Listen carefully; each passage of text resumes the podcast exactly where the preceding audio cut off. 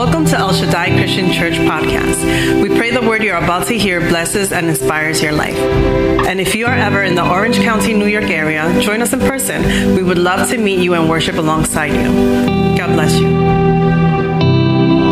Philippians chapter 2. We're so thankful for our worship team, man. We say, Amen.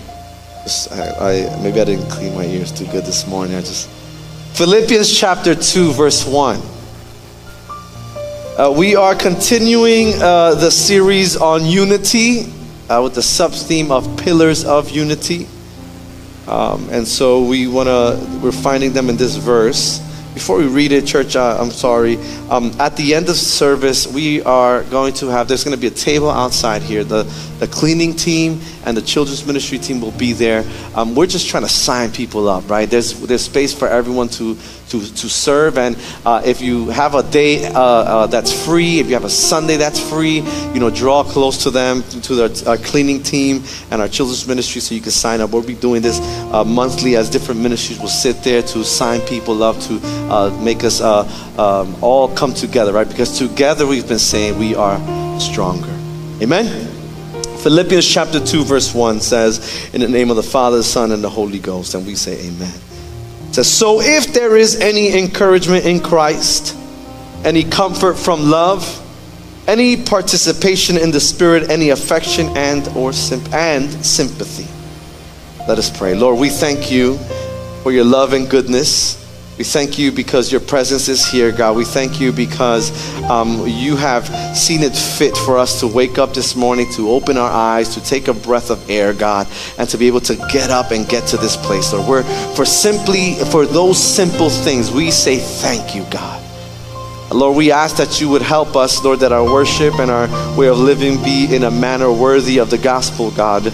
May you always help us, uh, the Spirit check us, Lord, and, and ask ourselves, am I worshiping in a manner worthy of the gospel? Am I serving in a manner worthy of the gospel? Am I living in a manner worthy of the gospel, Lord? It is our desire. We want to be people of you, God, like you, Jesus. And so we ask that you would continue to speak to us, God, as you have been doing so, Lord. This morning, Lord, we ask that you would make our hearts sensitive, our spirits available to you, God.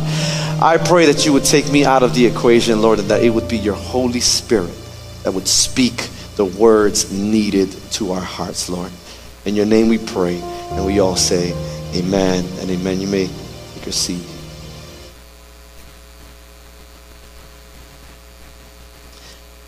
We have already identified uh, two pillars, church. Uh, we identified pillar number one a couple of weeks ago uh, encouragement in Christ.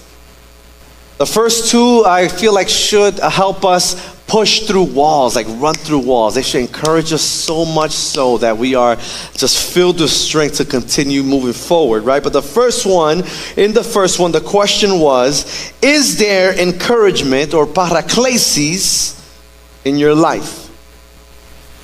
Has there been encouragement in our lives as we think about our lives being in and with and under Christ? Has being saved, in other words, we says, has being saved given you and I encouragement? It's a question we need to ask ourselves, right? On Tuesday, we shared that the psalmist found encouragement in his salvation from the Lord, uh, so much so that he encourages us in Psalms uh, 91 uh, to recount or to tell of God's wondrous deeds. And reflecting on how good uh, God is or how good God has already been towards us. In that, as we think on that, there should be then encouragement in our lives, paraklesis in our lives be able to continue. Pillar number one encouragement in Christ, the first pillar that we should be able to raise in our lives. Pillar number two was comfort from love. We said that this word comfort in its original meant consolation, in a manner, a, a sort of prize for someone. It gives a connotation of a persuasion, a convincing of a sound reason to do something we recognize that that something was unity. And so, the, what gives us persuasion, what should give us convincing to seek unity, we identify. And I pray that we left encouraged and uplifted by this truth was that it is the love of Christ found in our hearts. That when we think about who we are, who we have been, and even uh, who we will be, there will always be the availability and the possibility of God's love for our lives. And we say, Thank you, Jesus. And so, as we continue to look at this, as we continue to reflect on our lives, and since there is love uh, in our lives, there must definitely has to, there most definitely has to be consolation in your heart, uh, persuasion in your life, convincing in your life to be able to seek unity. Pillar number two, consolation from His love. And I hope that you and I and or the U church are understanding what I'm trying to lay out for us to get us to understand, but also the question is for us. Since love and encouragement is found in my life, in our lives, since it is true, the question then should be for us has it become reality to me? Has the love I've received from God has the encouragement that I've received from God, has the uh, consolation that I've received from God, has it become real to me? When things become real, then we act, right? Because if it has become real, well, then you and I must do what Apostle Paul says later on complete his joy. And that is seeking unity. Today, we identify the third pillar of unity. The Apostle Paul tells the church and tells us that the third pillar that must be reflected on, remember, I, I encouraged you to uh, make yours this reflection, this, uh, this make, make, yours this practice of reflecting, uh, something that we do often. It is important, it is uh, key, pivotal for our lives. But the third pillar that must be reflected on, that must be present in, in our lives, that we must be able to identify when we look at our lives, within our lives, that must be established in order to raise and elevate and sustain this big thing called unity above the noise and above those wanting to do opposite is, Apostle Paul states, participation in the Spirit as we're going through all of them and as we're doing all of them, you're, you're pretty much sitting with me uh, on Tuesday or Wednesday morning when I start doing word studies, right? So this is what we're doing here, right? We're doing a word study because with word studies, it helps us not continue to read scripture out of context. It makes sure that we're reading scripture for what the Lord is wanting to tell us, right? And that's what we want to do. Read scripture for what God is really telling us and for and not for what our emotions would want us to read. Amen. Amen. Participation in this word uh, the, uh, in this in this verse in this uh, clause in the Greek in its original the Greek means koinonia. Koinonia is a word which you have heard me use often, uh, which has uh, been, I've been saying often because it has to become part of the language of the church. It has to become part of, of who we are, right? Koinonia means to uh, to be. It means fellowship. It means community. It means communion. It means a joint participation. It means to share which one has with anything and in any moment. Listen to what the pagans understood koinonia, uh, the pagans of that time, or the Bible time understood koinonia to be. For them, it meant literally as those who were of one village and drank from one fountain. It is the word found in Acts chapter 2, verse 42, when it says, And they devoted themselves to the apostles' teaching and the koinonia, or the fellowship. It is the same word that is found in 1 Corinthians chapter 1 verse 9 where it reads, God is faithful by whom you were called into koinonia, fellowship with the Son, Jesus Christ our Lord. It is the same word used in Hebrews when it reads, Do not neglect to do good and to koinonia what you have, or give what you have, or participate with what you have, for such sacrifices, says Hebrews, is pleasing to God. It is the same word found in 1 John chapter 1 verse 7 when it reads, "But if we walk in the light," which is the same thought that is, is uh, being said when Paul says, "If you're in Christ," right? He says, "But if we walk in the light, uh, we have koinonia with one another, and the blood of Jesus Christ, please listen, his son cleanses us from all sin." Now we understand what this participation word means, koinonia, for you reading, uh, writing it, K O, bless you, I N O, uh, koinonia, N I A. It's a Greek word. The first question, as we understand what participation means, or the first question that we must ask before we continue in understanding this pillar, uh, the first thing that Paul is demanding for the hearer and the reader is for to first ask and consider and reflect on: Is there then participation, koinonia, to be found in our lives? This changes the direction of the focus of these statements. It changes the focus of these conditional clause, uh, the clauses that we've been reading. In the first two, the direction of focus was to God. Paul was saying in the first two uh, to look to God to see if there was encouragement from Him to me. The second one, Paul is saying, look to God to see if there is His love for me found.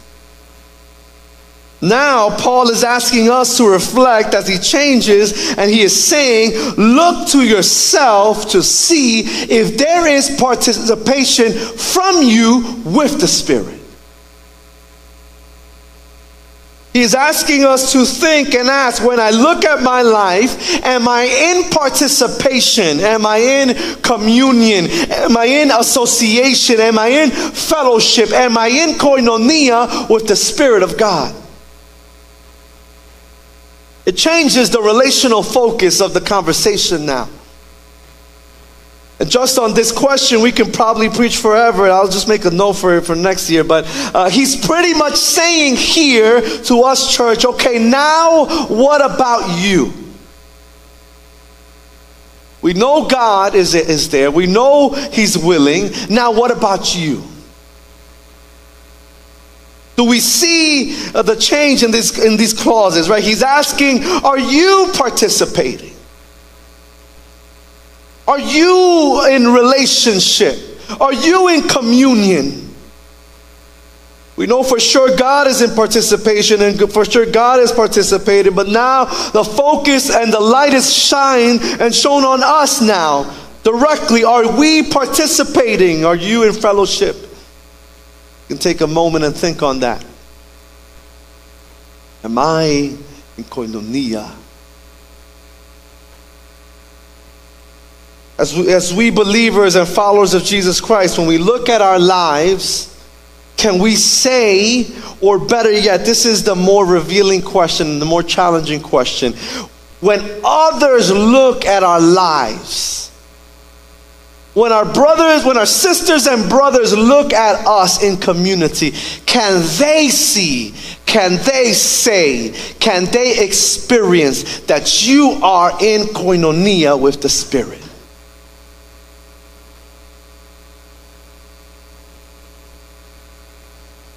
I think that if we can all maintain this question before us and this challenge before us, always we'll be better. We'll make better choices. we will we'll begin to make changes without somebody telling us that we need to make changes. If we keep this question, am I in koinonia with the Spirit? Are we deciding to partner with the Spirit? Is the fruit of the Spirit evident in our lives? It's another way of asking it. And He isn't asking, uh, please no, He's not asking, are you perfect? We said last year it's not about perfect. Being perfect is it is about being faithful.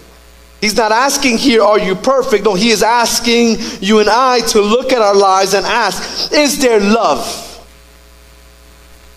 Is there joy? Is there peace? Is there patience? Is there kindness? Is there faithfulness? Is there goodness? Is there gentleness? And is there self control evident? Paul, I hope by now you know he is not superficial. And so that question is not that easy, church. Because as we continue to look a little bit deeper into the meaning of koinonia, it isn't a halfway participation. It isn't a halfway or half-hearted type of communion or fellowship and or unity that Paul is asking us to look if it, if it is visible in our lives. One of the definitions or descriptors of koinonia or the type of fellowship or this type of fellowship is intimacy. Paul is asking us to think on, to reflect on whether your and my communion, association, fellowship, participation, partnership, we get in the drift, right? Unity is with the Spirit is, is half hearted or not. Is our union with the Spirit halfway? Is it just to a certain level? As a side note, we, we, we want to mention, as we mentioned last week, that Paul, I'm so thankful that Paul is not asking uh, for us to reflect on other people. He's not asking us to consider other people. Remember, uh, it would be too easy for Paul to ask you and I, How is your participation with another person? That's an easy thing to ask. How are you in communion with other people? You and I know uh, uh, how difficult or how risky that question uh, could be if it was just that. Because when we think about relationship with people, uh, you and I know, and I'm being gracious here, that our relationship, our human relationships, they're interesting, for lack of better terms, or to be gracious to one another. Unfortunately, it is a risky thing to base our lives, uh, what we do, how we move for the Lord, solely based on our relationship, on how our relationship is, on how deep or successful our relationship is with other people, on how uh, on how uh, successful my uh, connection is with other people. Even for us pastors, as our calling is directly connected to a relational based uh, ministry and based calling, we cannot base the success, how good or bad our ministry, our calling is going, based on our relational connections. Paul shows us this in chapter 1. He speaks about people, I want to remind you, and I said it last week as well. He speaks about people within the church that are speaking negatively about him. People in the community that are talking there. What does that happen church? Yes, it happens. Uh, people within the church speaking negatively of him and speaking negatively uh, so much so that it is, uh, although it doesn't say his name, it affects him negatively. And yet, Paul says and calls them brothers. He calls them saints. He is seeing that there is not success with their relationship and yet he it does not faze him he still continues to do what he was called to do he continues to love them. He continues to serve them in spite of them. And, church, please listen. You and I, I feel like this is God uh, because I added it this morning and, and it was sitting on my heart for a little while. You and I cannot continue to live lives as believers. As people who serve, who bring service unto God. As people whose service to others is their service to God. We cannot allow the success of my relationship with the people, how the people respond to me, react to me, what others do to uh, faze whether we serve or not. It can no longer be what dictates whether I'm going to serve or not. It can no longer be what, uh, what tells me, yes, I'm, I'm, i want to serve, or no, I want to serve. Because Scripture reminds, uh, I remind you, tells us, we do whatever it is that we do as unto the Lord. But if I stop serving, but if I say, you know what, I'm going to take a break but if we mask our hearts by saying, I need, a, I need to step away for a little bit. But if we give only this or that, if we do that, then we are not doing it as unto the Lord, then we're doing it as unto us. If our services are doing uh, within the church stops because of this person or that person, uh, if it stops because I don't like this or I don't like that because they aren't doing this or they don't do that, it sounds a little bit like my daughters, right? Then we have it all wrong, church. Then we have it all wrong. Then we've been doing it all wrong. We must ask God for forgiveness at that point because our service has turned inwardly. You and I, if we are dictated by that, if we stop doing because of my relational success, if we stop, then we need to go back to the foot of the cross and ask God, God, forgive me because I have serviced unto me.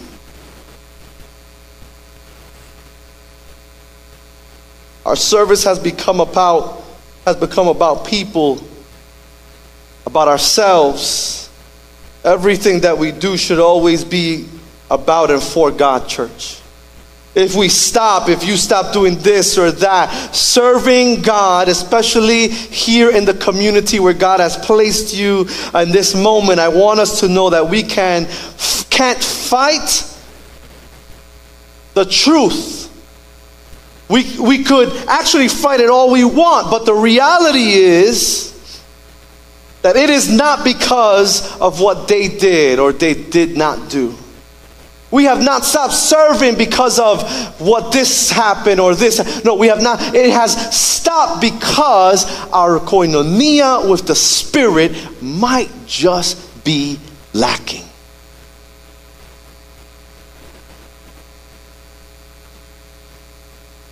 Can't stop serving because someone or something bothered me. If we do that, we're doing it all wrong. I'll get back to what we were saying.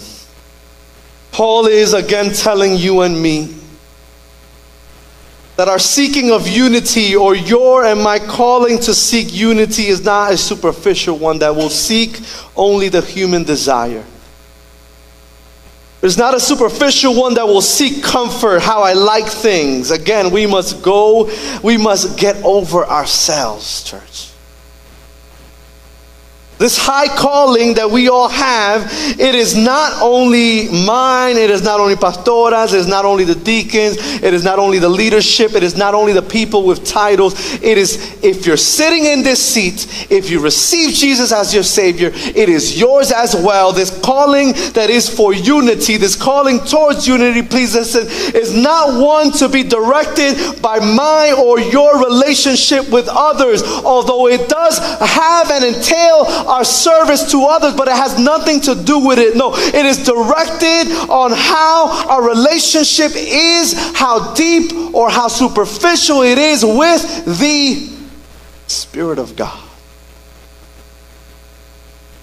Which then takes us to identify the spirit that he's talking about.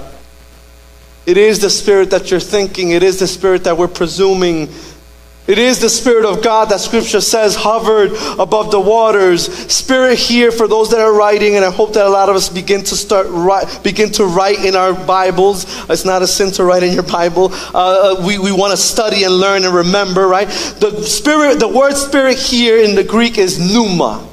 Pneuma is spelled P N E U M A. Pneuma is or means the Holy Spirit, the third member of the triune God. As we attempt uh, to lift unity, church, As Paul reminds the church in Philippi that the need and the urgency for unity in order to fight against divisiveness, uh, in order to fight those that would want to bring divisiveness into the community of God, this unity that we said a month ago uh, will help us to overcome and advance as he reminds them and us that this unity is to be seen and experienced within uh, the body of Christ. He then asks us to consider our relationship with the Holy Spirit of God. The question is Is there in our lives participation with the Spirit? To ask the musicians to help us. Paul is asking us, How is your relationship with the Spirit? I'm going to take a little time for us to think about it. How is your relation? Are we looking to see who's walking or who's moving?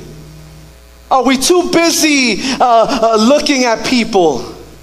Paul is saying, look at yourself and ask yourself the question Is there participation in my life? Koinonia, remember what it means a deep, committed, intimate relationship? Is there participation with the Spirit of God? When things get hard, when others leave you, when you lose what you thought was yours, when, when people continuously want to go against you, when hardship comes, when you are hurt, when disappointment arrives, when things don't come out the way you planned them to, when your sinful heart and flesh beca- be- begins to take over, when people do things that are not conducive of unity, of family, of community, when someone does something on purpose that does not make you in your flesh, in yourself, in your humanity want to actually draw near to them. All these things don't help us draw close to you. But Paul is asking us, how healthy or unhealthy is your relationship with the Holy Spirit of God?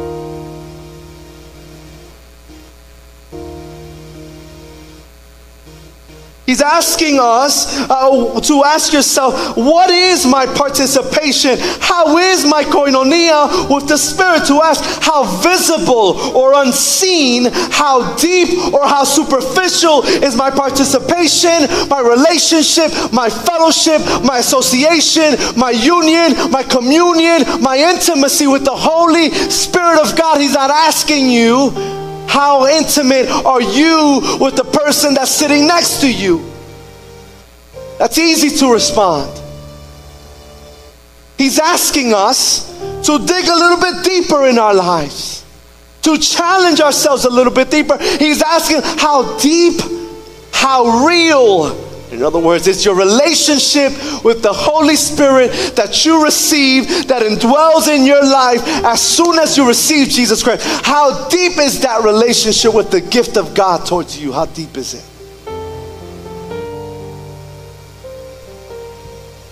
More so, he's asking us if it is a wholehearted, all in type of relationship.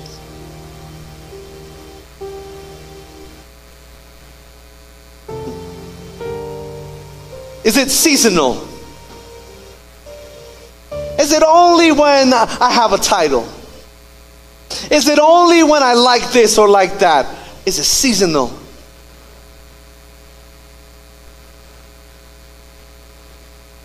Is there any participation with the Spirit of God, church. He wants you and I to ask and check the depth of our relationship with He who Jesus told the disciples would come. And this is hard work because it is way easier to look at others, church. It's way easier for you and I to point things out about other people, church.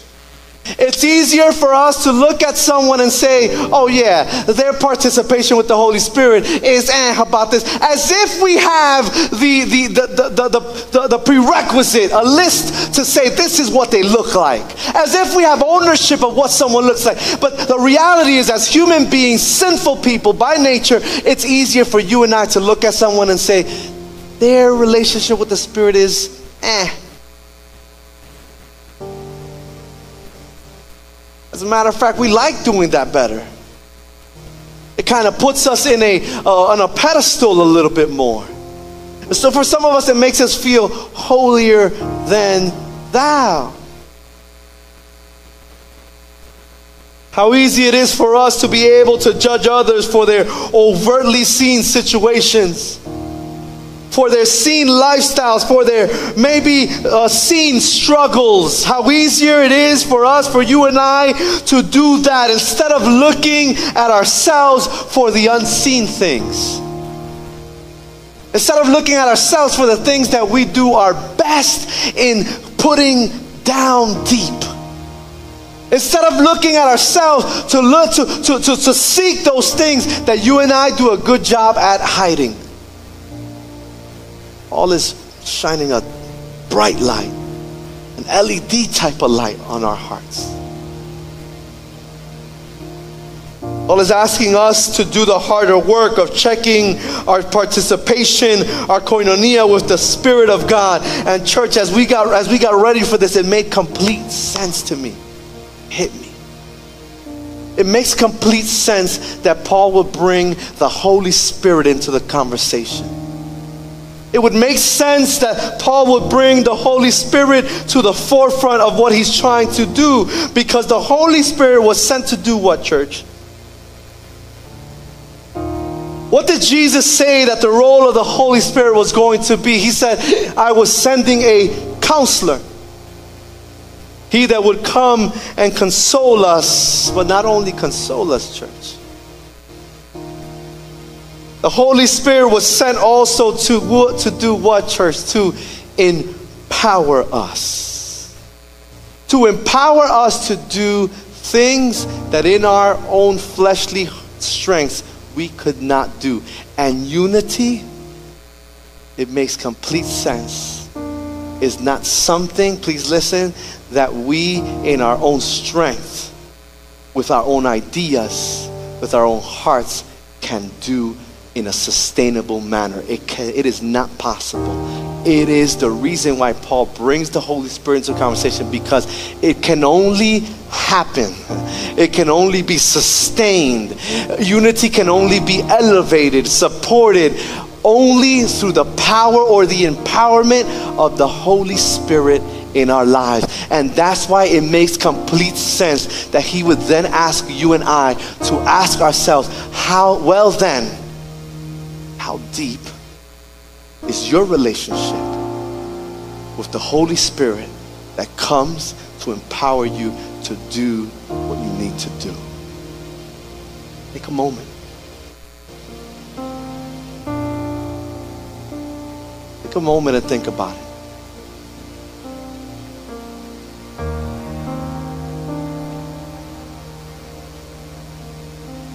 Holy Spirit is here to empower you and I to get our over to, to be able to help us get over ourselves, to help us resolve, to cast out all those seeking divisiveness, to do what God has called us to do over what my heart is always telling me to do, over what my emotions want me to feel. Church, Paul is telling us, I am telling us, the Holy Spirit is telling us, we need the Holy Spirit.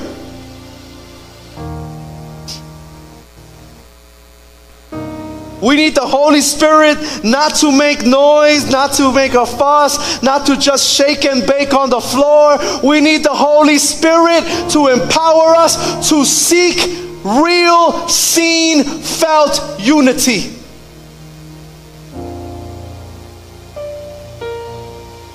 We need the Holy Spirit of God, especially to promote, elevate, and support and sustain unity. Because remember, the call of unity is not a seasonal one either, it is one from today until the Lord returns. We need the Holy Spirit, church. I need that to stick in your heart and say, I need the Holy Spirit. And not only I need the Holy Spirit, but I need a deep relationship, participation, participation with the Holy Spirit. The Holy Spirit is not only evident in the extroverted scene gestures the Holy Spirit, I would even dare is uh, to say, is most evident in our lives when my life is not curved inwardly, and yet it, but is always seeking outwardly. It is most evident when my participation, when my partnership, when my fellowship is most seen when people can say, man, he's going through something, but he is surely pushing through. That's the Holy Spirit empowering also. It is most evident and my participation and my partnership and my fellowship with it is most evident when I can get over myself and seek unity, coming closer with others for the sake of the glory of the name of the Lord. How is our relationship day with the pneuma of God? You want to be called spirit filled? We want to be uh, people that are recognized uh, or acknowledged as spirit filled people. You want people to say, oh, yeah, they're filled to speak with the Spirit of God. We, you, want, we want, you, you want someone to say, yeah, they're anointed. Uh, you want someone to say, yeah, they, they have the unction of the Holy Spirit. Um, you want people to say they're led by the Spirit. Well, then we must seek unity, church. Let us see you seek the welfare of others.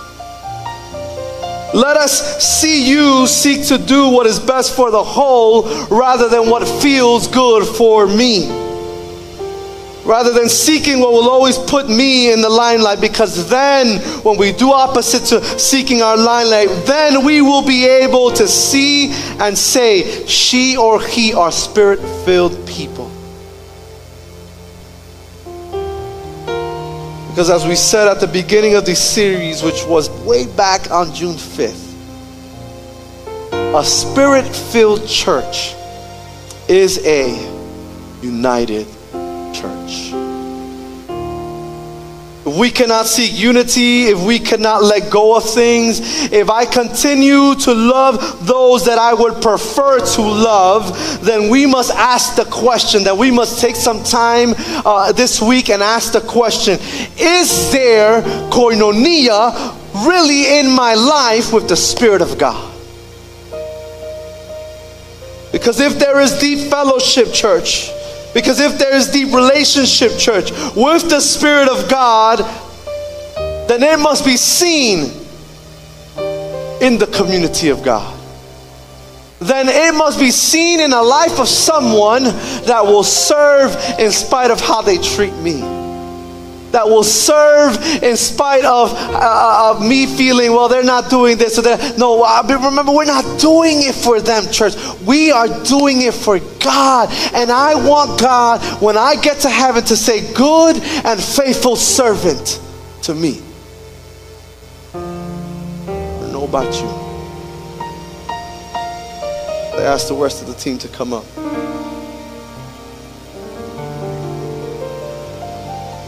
What if, church? What if there was a church body?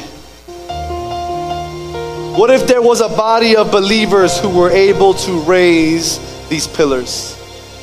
What if there was a community of believers that those on the quote unquote outside and those on the quote unquote inside would easily see and experience the evidence of the Holy Spirit, the evidence of their koinonia with the Holy Spirit in their lives in a manner that they gave to one another in spite of how they felt, that they gave without discrimination? What if, church? What if they saw a church that would sacrifice for one another? What if, church, uh, the world saw more churches like that? What if, church, they saw people like that? What if, church, our families saw people like that? Our sons and our daughters and our wives and our husbands would see parents and sons and daughters that were clearly in deep participation, relationship with the Holy Spirit. What if, church? What if our wives could see the evidence of our deep participation, husbands? What if our husbands could see uh, evidence of the deep participation with the Holy Spirit, wife? What if, church? What if, husband? What if, wife? What if, son? What if, daughter? What if, pastor? What if, leader? What if, church core member? What if? What if God saw our children in deep relationship, in deep communion, in such a relationship that it did not matter what was going on around me, I still served. What if God saw a daughter and a son who would live in a manner worthy of the gospel? What if?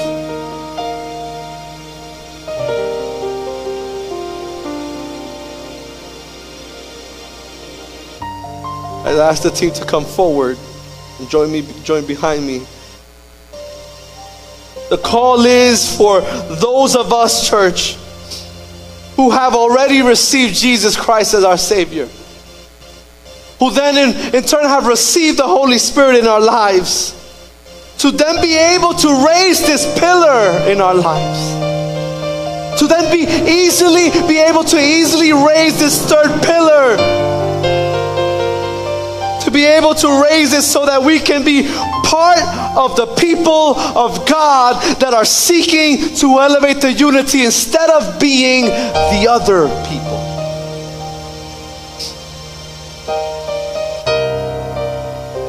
What if, church, we all decide to raise this pillar? What if we all make a conscious decision to raise these pillars? What if is the question God put in my heart. What if?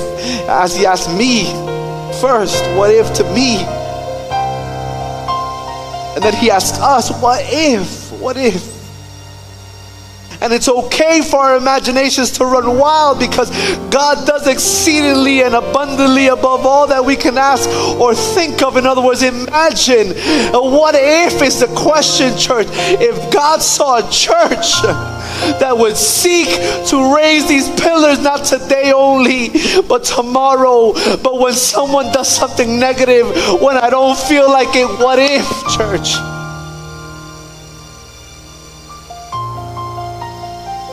The call is for us who have received the Lord Jesus Christ and have received the Holy Spirit to be part of those that seek the unity, that sustain and support it, that help unity rise above the noise and stop continuing to step up to the other side.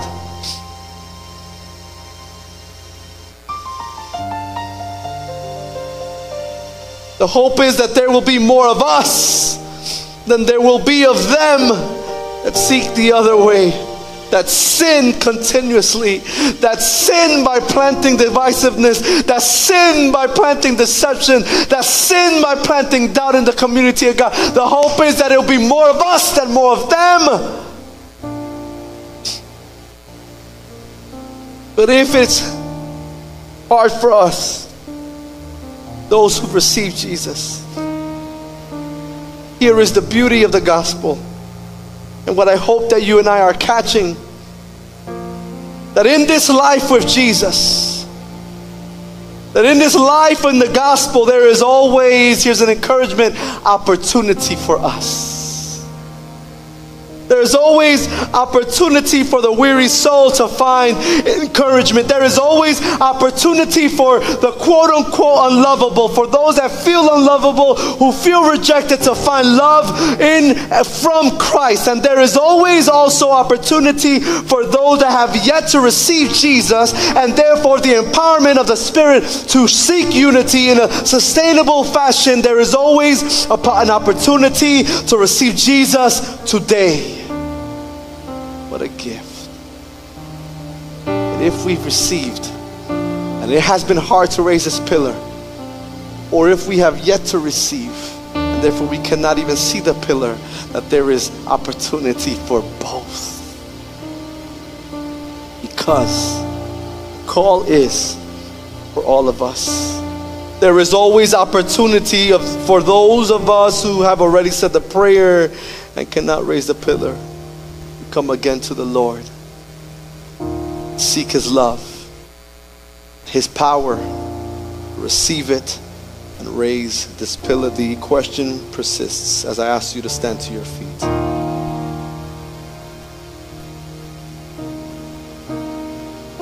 The question persists for us.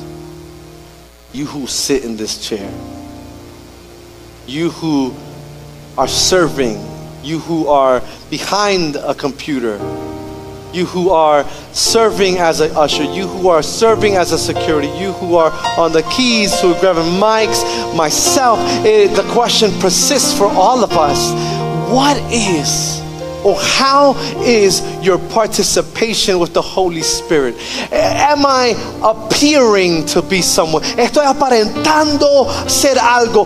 What is my participation with the Spirit? It's not a half hearted one. So the question needs to be how deep is my participation with the Spirit?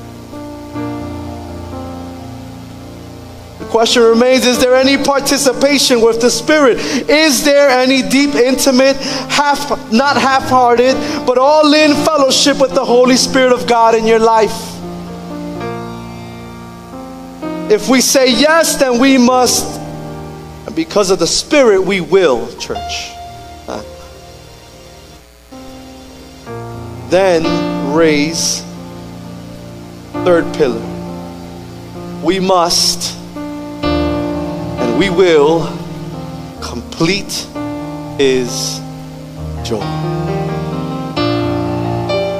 As the worship team sings and leads us in a worship song that would set the atmosphere of our hearts, I, I don't want to coerce anybody to come to the altar. It's why it's always so awkward for the altar call. But we do need to recognize the symbolism of it. And we've been saying it for a few weeks. It's bringing our lives to the altar of sacrifice, which is something we must do daily, just FYI. Because there's things that we need to give to God. And so the question persists for us, and what we should come to the altar to have the conversation with God is God, maybe my participation has not been deep enough. God, I thought I was good. I'll share with you a personal testimony. A couple years ago, I shared it just so, not to boast, but that you can understand that we all go through processes. A few years ago, I said to myself, God, I want to pray. I, don't even think our daughters were alive or even born. I said, God, I, I want to pray like these dads that I know. That I knew them, they would wake up at the crack of dawn. They would pray.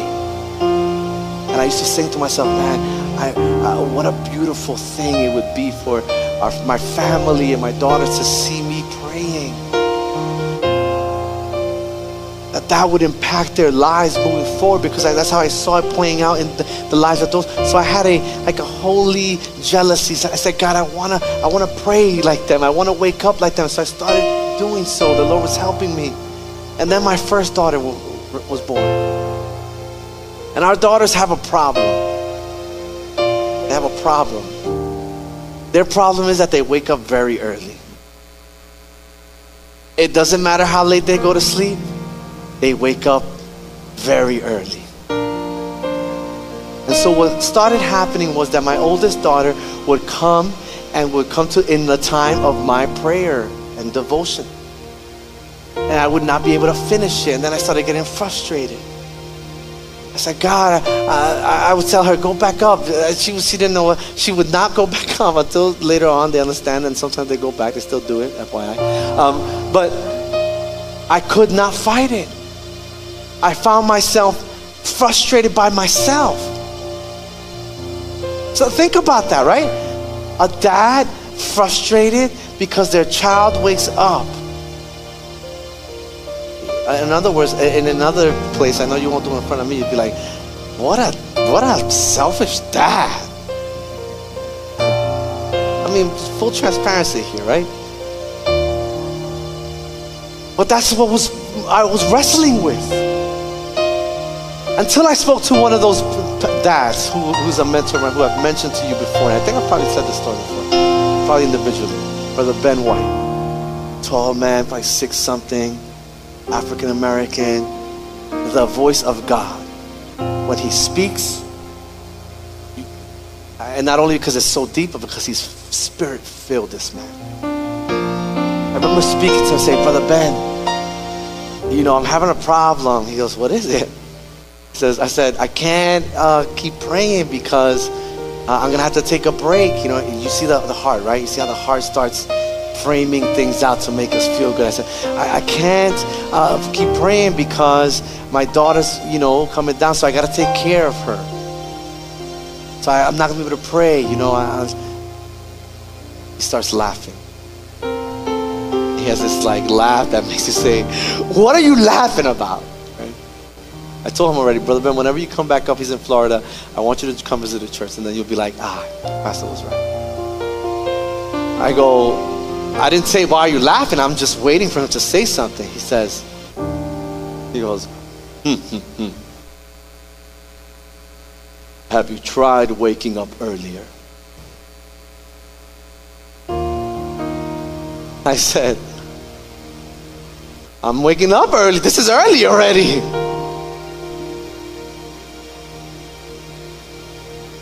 He says, Have you tried waking up? Said, I got it. I wake up earlier. Baby number two comes. Now they're waking up a little bit early. It's like 6.30 at this time. 6 o'clock at this time. I tell him, Brother Ben, my prayer time, my devotional time is done. He laughs again.